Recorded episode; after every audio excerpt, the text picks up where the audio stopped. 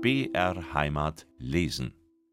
Am 13. Juni wurde mir die Verweisung vor das Schwurgericht von Oberbayern zugestellt, und am selben Tage schon besuchte mich auch der Schwurgerichtspräsident Appellationsrat Müller, ein sehr höflicher und freundlicher Herr.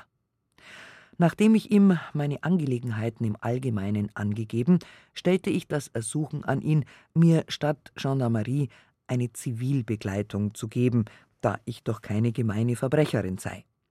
Der Wunsch wurde mir gewährt. Auch erhielt ich die Erlaubnis, einen Fiaker benützen zu dürfen. Sodann fragte mich der Präsident, welchen Verteidiger ich wohl wählen würde. Ich antwortete, dass ich wahrscheinlich Herrn Dr. Jahresdörfer, von dem ich gehört, dass er meine Sache gern übernehme, mit meiner Verteidigung beauftragen werde. Das gehe nicht an, meinte der Präsident, denn der verteidigt ja die Ehinger. So ersuche ich Dr. Will, erwiderte ich. Das geht wieder nicht, denn er fungiert als Zeuge, lautete die Antwort. Nehmen Sie doch den Azessisten Angsturm, der wird sich eine Ehre daraus machen, setzte er hinzu und betonte auch, dass dies ein sehr guter Verteidiger sei. Ich willigte ein und Appellrat Müller erbot sich, mir denselben alsbald zu senden. Tags darauf schon stellte sich mir Herr Angstwurm vor. Derselbe war mir als guter Redner bekannt, und zu präsentieren verstand er sich auch, hatte er sich doch schon bei Dilettantenvorstellungen im Residenztheater als Akteur versucht.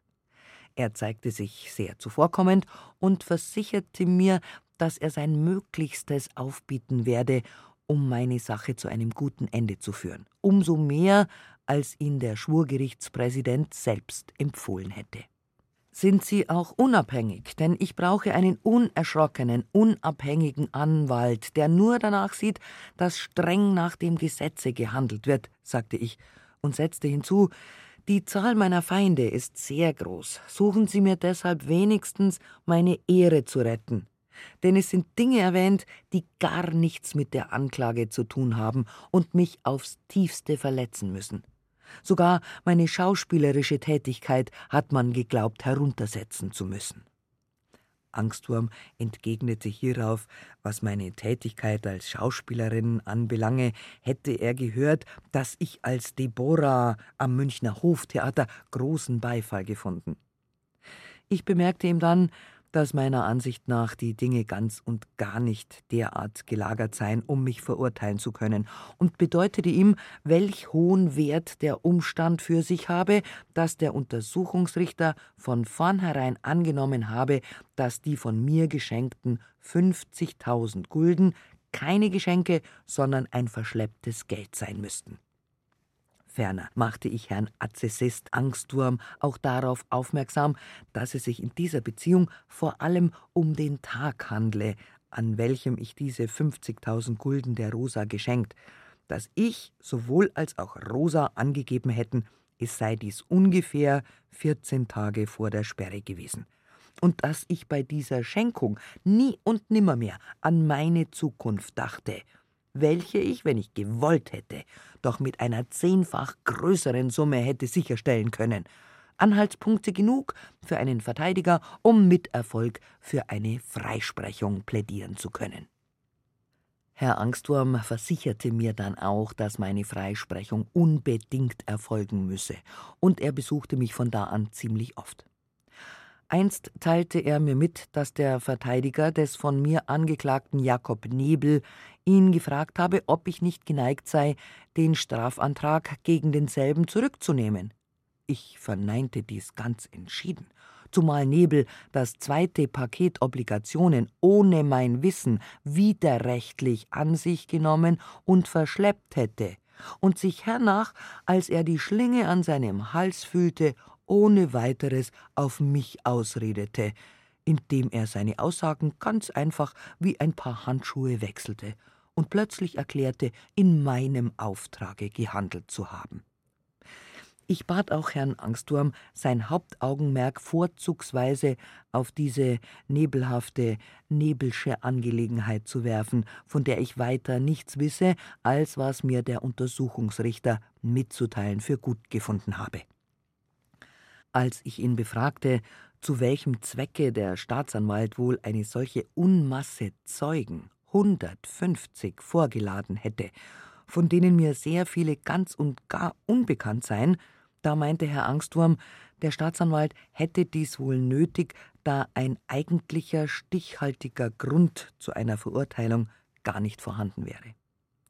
Im Übrigen meinte Herr Angstwurm, werde auch er Zeugen vorladen lassen, welche bestätigen könnten, dass der Bezirkskommissär Niederreiter sie auf der Straße aufgesucht und aufgefordert habe, ihre unfälligen Wechsel an ihn abzugeben. Er würde Sorge dafür tragen, dass sie ausbezahlt würden.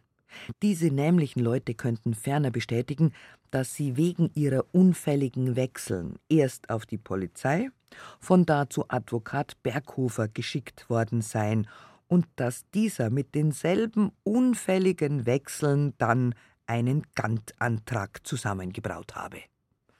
Selbstverständlich legte ich auch sonst Herrn Angstwurm meine Sache wiederholt dringend ans Herz, und er versprach mir auch mit Hand und Mund dieselben zu einem günstigen Ende zu führen. Mein Gewissen war rein, ich war mir keiner Verschleppung bewusst, die mir ebenfalls zur Last gelegte mangelhafte Buchführung konnte mir als einem Weibe doch auch nicht als Verbrechen angerechnet werden, und so sah ich meiner öffentlichen Verhandlung ohne Herzklopfen und mit freier Stirne entgegen. Zehntes Kapitel Vor den Geschworenen Am 14. Juli 1873, morgens um 8 Uhr, erschien ich vor dem Schwurgerichte von Oberbayern. Um Aufsehen zu vermeiden, war ich schon eine ganze Stunde vorher in einem Zweispänner einen Polizeibediensteten in Zivil an der Seite, in das Gerichtsgebäude gefahren. Ich trug des Ablebens meiner Mutter halber Trauerkleidung. Schon auf der Hinfahrt begegnete ich ganzen Gruppen von Personen aus dem Arbeiterstande, welche mich teilnahmsvoll grüßten. Im Hofe des Gerichtsgebäudes war Militär aufgestellt. Ebenso waren auf den Treppen und in den Gängen viele Gendarmen postiert, offenbar befürchtete man Unruhen, welche jedoch während der ganzen siebentägigen Dauer des öffentlichen Verfahrens nicht vorkamen.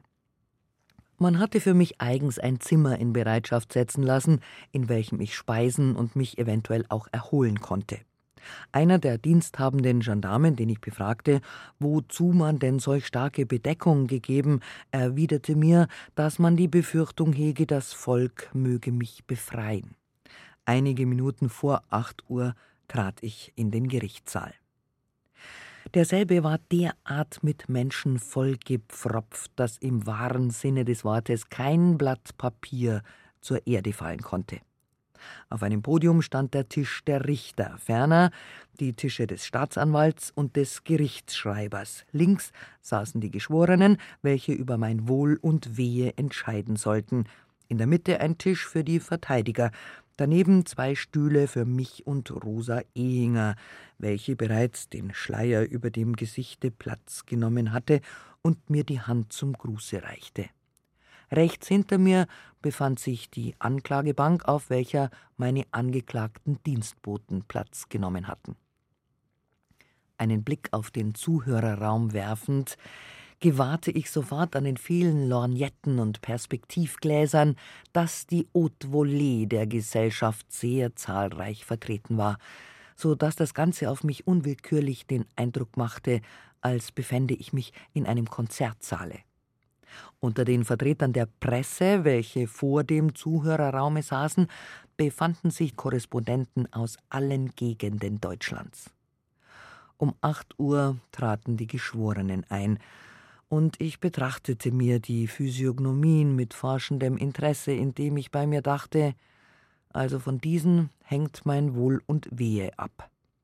Nach den Geschworenen traten die Richter, den Präsidenten in der Mitte ein, ebenso der Staatsanwalt, und nun erfolgte, nachdem die Geschworenen beeidigt waren, die Verlesung der Anklageschrift.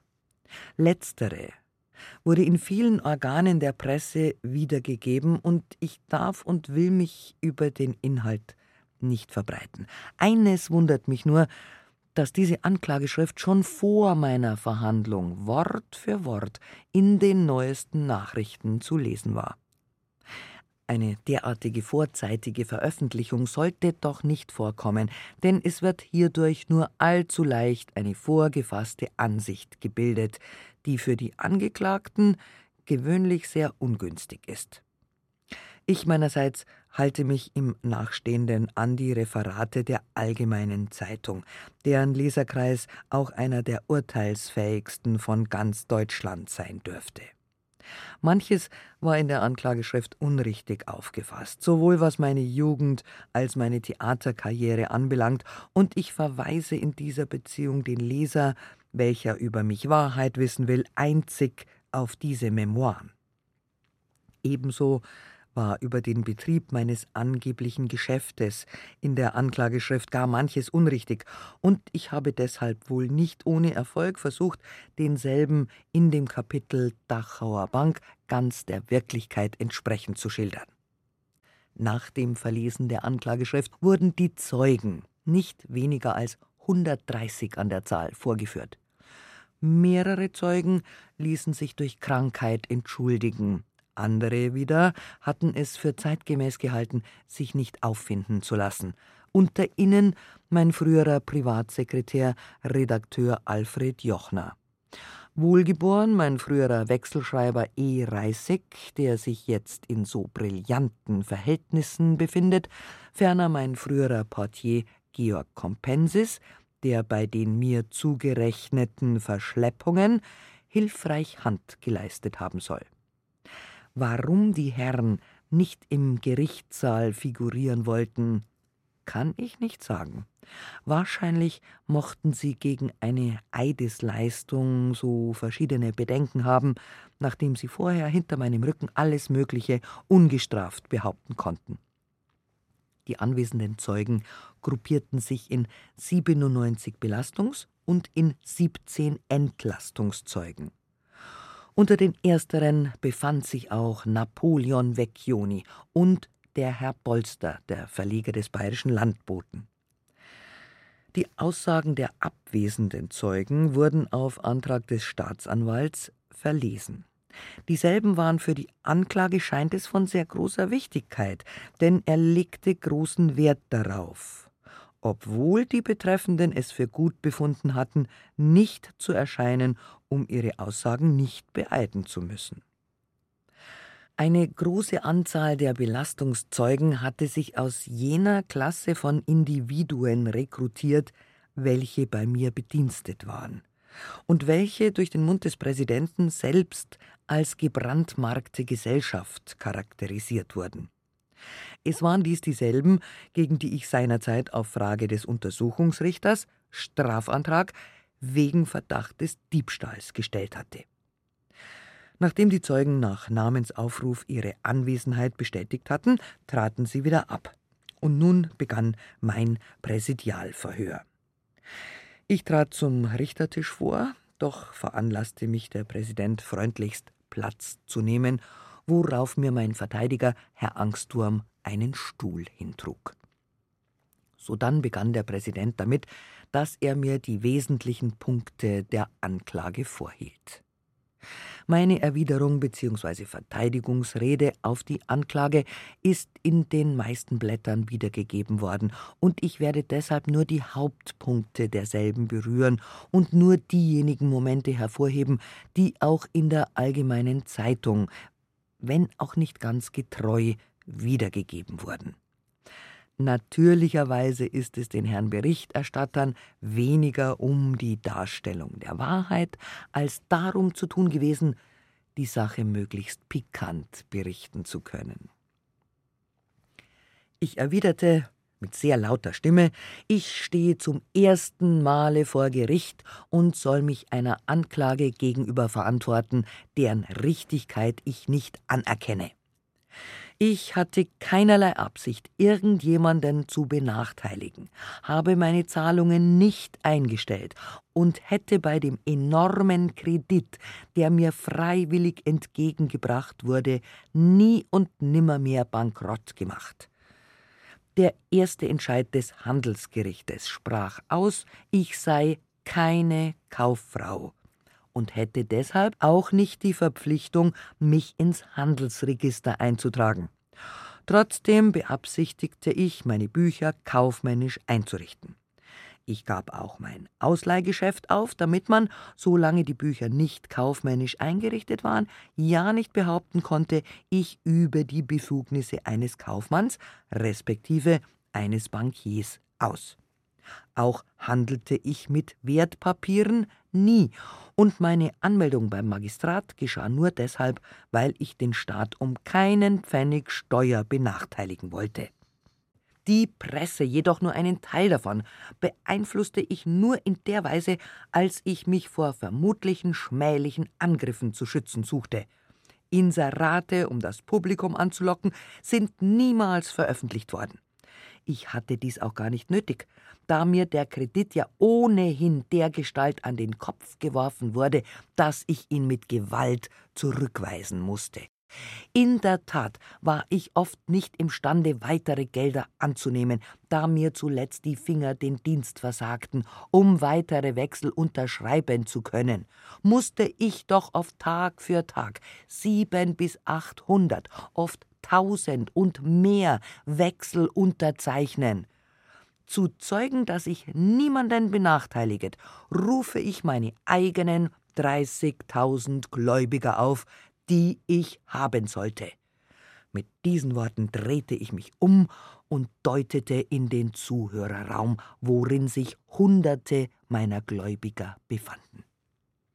Meine Spekulationen und Projekte, auch meine Häuser, hätten mir bedeutende Renten eingebracht, auch wäre der Zinsfuß vom Jahre 1873 bedeutend von mir herabgesetzt worden.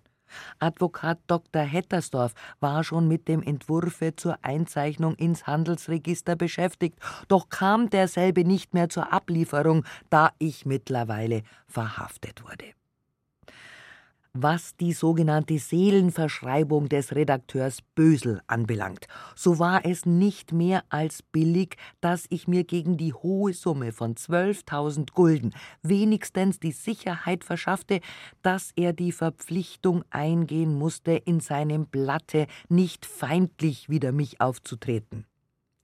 Was den Verbrauch in meinem Hause anbetrifft, so war derselbe verhältnismäßig gering Geschenke gab ich nur aus angeborener Freigebigkeit.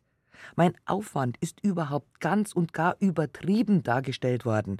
Meine Schmucksachen betrachtete ich stets nur als Pfand für meine Gläubiger, denn geprahlt habe ich nie damit, auch habe ich von all den Sachen nur das so bekannt gewordene, nicht goldene Kreuz getragen, und dieses nur, weil ich es als Talisman betrachtete. Die 50.000 Gulden habe ich der Rosa Ehinger wirklich geschenkt. Von einer Verschleppung kann also keine Rede sein. Und von anderweitigen Verschleppungen, die nach der Sperre in meinem Hause vorgekommen sein sollen, wusste und weiß ich noch nichts. Außerdem, was mir der Untersuchungsrichter mitteilte. Über meine Privatkorrespondenz habe ich mich hier nicht zu verantworten, ebenso wenig über meine Freundschaften und so weiter und so weiter. Als ich geendet, raunte mir mein Verteidiger die Worte ins Ohr Wenn Sie alles sagen, so bleibt ja für mich nichts zu sagen übrig. Wie einige Blätter berichteten, soll ich am Schlusse meiner Rede ohnmächtig zusammengebrochen sein, doch kann ich mich nicht hieran erinnern. Tränen allerdings habe ich nach dieser Rede vergossen, da mein Seelenschmerz zu groß war. Die Herren Berichterstatter wollten eben positiv ein vor der Strafe zitterndes Geschöpf aus mir machen. Ich verhielt mich im Gegenteile so ruhig und so gemessen, dass sich der Staatsanwalt mir gegenüber zu der Äußerung veranlasst sah, ich säße seit sieben Tagen wie eine Bildsäule da. Rosa Ehinger brach allerdings häufig in Tränen aus, so dass sie eine getreue Kopie der büßenden Magdalena vorstellte. Ihr Gebaren verfehlte denn auch den beabsichtigten Eindruck keineswegs. Als wir später aus dem Saale getreten waren, da zeigte denn auch die Ehinger, dass sie nur Komödie und weiter nichts gespielt hatte. Ihre Trostlosigkeit schlug nämlich sofort in ungebundene Heiterkeit um, und sie schüttelte sich förmlich vor Lachen, indem sie sagte, das ist ja eine wahre Bussal- und Fressverhandlung. Sie für ihre Person fühlte sich über den Ausgang ihrer Angelegenheit denn auch so sicher, so dass sie mir vor Schluss der Verhandlung schon die frappierende Prophezeiung machte, sie werde mich am nächsten Tage im Gefängnisse besuchen. Und in der Tat, so kam es auch. Auch teilte sie mir während der Verhandlung im heitersten Tone mit, sie mache sich gar nichts mehr daraus, in Begleitung von Gendarmen zu erscheinen, sie sei jetzt schon ordentlich daran gewöhnt. Als ich ihr gegenüber betonte, dass es mir sehr peinlich gewesen sei, dass man meiner Freundschaft zu ihr eine so unrichtige Deutung untergeschoben habe, da meinte sie, dass diese Anspielungen ihr gerade am interessantesten gewesen seien. Offenbar fühlte sie, dass sie mit ihrer Komödie im Gerichtssaale mehr reüssiere, als dies je auf der Bühne der Fall gewesen. Was die mir und der Ehinger als Verschleppung angerechneten 50.000 Gulden anbetrifft, so gab Rosa selbst an, dass ich dieselben ihr geschenkt habe als Entschädigung für ihren böswillig in den Schmutz getretenen Ruf. Das war nun alles ganz richtig. Aber wie verhielt es sich mit den weiteren 50.000 Gulden, welche durch Nebel zu ihrer Mutter gewandert sein sollen? Wie ging dies zu? Rosa erklärte hierüber keine, auch nicht die geringste Auskunft geben zu können, und ich wusste doch auch nichts davon und weiß auch heute noch nichts. Vielleicht führt einmal ein glücklicher Zufall dieser geheimnisvollen Verschleppungsgeschichte auf die Spur. Mir liegt unendlich viel daran, da merkwürdigerweise ich und nur ich allein dafür büßen muss. Diese Verschleppung war und ist mir heute noch fremd. Die eigentlichen Schuldigen sind unermittelt und infolgedessen bis auf den heutigen Tag straflos geblieben. Ich behaupte dies heute noch, nachdem ich doch nicht mehr meine persönliche Freiheit und mein Interesse, sondern nur mehr meine Ehre und die Wahrheit zu verteidigen habe. Sollte es mir jemals gelingen, in dieser mir so geheimnisvollen Geschichte Licht zu bekommen, so werde ich gegen die Schuldigen, seien sie wer sie wollen, schonungslos vorgehen. Als Nebel in dieser Beziehung vom Präsidenten aufgefordert wurde, seine Angabe zu machen, da zitterte er und Leichenblässe bedeckte sein Gesicht, als er die Worte herausstieß, er habe in meinem Auftrage das Geld zu der Mutter Ehinger gebracht. Ebenso wenig als der Herr Staatsanwalt.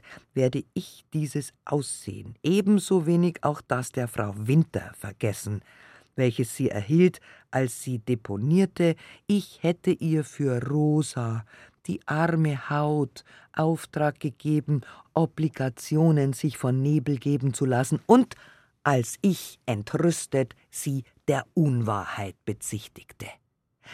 Da dieser Nebel früher ganz anders ausgesagt hatte, so steht es mir sowohl als jedem unparteiisch denkenden Menschen frei, sich hierüber seine eigenen Gedanken zu machen, umso mehr als speziell auf dessen Aussage hin meine Verurteilung wohl erfolgt sein kann. Die Zeugenaussagen anlangend, so fällt es mir natürlich nicht ein, die seinerzeit herausgegebenen stenografischen Berichte zu reproduzieren. Wer die letzteren gelesen hat, der wird die Überzeugung erlangt haben, dass auch nicht ein Zeuge wirklich gravierend über mich aussagen konnte. Einige Zeugenaussagen nur will ich berühren. A. Meyer, früher Tänzerin vom Münchner Hoftheater, betonte, dass ich nicht wahrheitsliebend sei. Auch sei bekannt, dass ich als Schauspielerin Schulden gemacht und von meiner Mutter deshalb ausgeschrieben worden sei. Den Mangel an Wahrheitsliebe betreffend so hatte die Meier als beeidigte Zeugin nicht nur etwa diese vage Behauptung aufzustellen, sie war auch verpflichtet, für diese Behauptung Anhaltspunkte zu geben. Im Übrigen kann ich, um die Wahrheitsliebe dieser Zeugin zu charakterisieren, nicht umhin, mich eines kleinen Faktums zu erinnern, das ihr als Spiegelbild dienen möge. Sie machte mich nämlich einst mit einer Dame bekannt, und da sie wohl wusste, dass meine Mutter dieser Dame nicht günstig gesinnt sei, so sagte sie zu mir trockenen Tones Wenn du deiner Mutter davon sagst, leugne ich es dir aus dem Gesichte heraus. Und eine solche Person wagte es, meine Wahrheitsliebe anzuzweifeln oder vielmehr mir dieselbe abzusprechen. Und doch sind stets mein ganzes Dasein, Offenherzigkeit und Wahrheitsliebe die Hauptvorzüge meines Charakters gewesen. Das muss jeder, welcher mich kennt, bezeugen.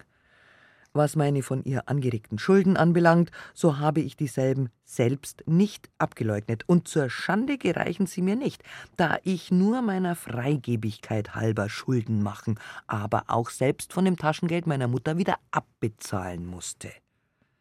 Auch hat meine Mutter mich nie ausgeschrieben, sondern sie ließ auf Advokat Berghofers Rat nur ein Inserat in die neuesten Nachrichten einrücken des Inhalts, dass sie für niemand bezahlen werde.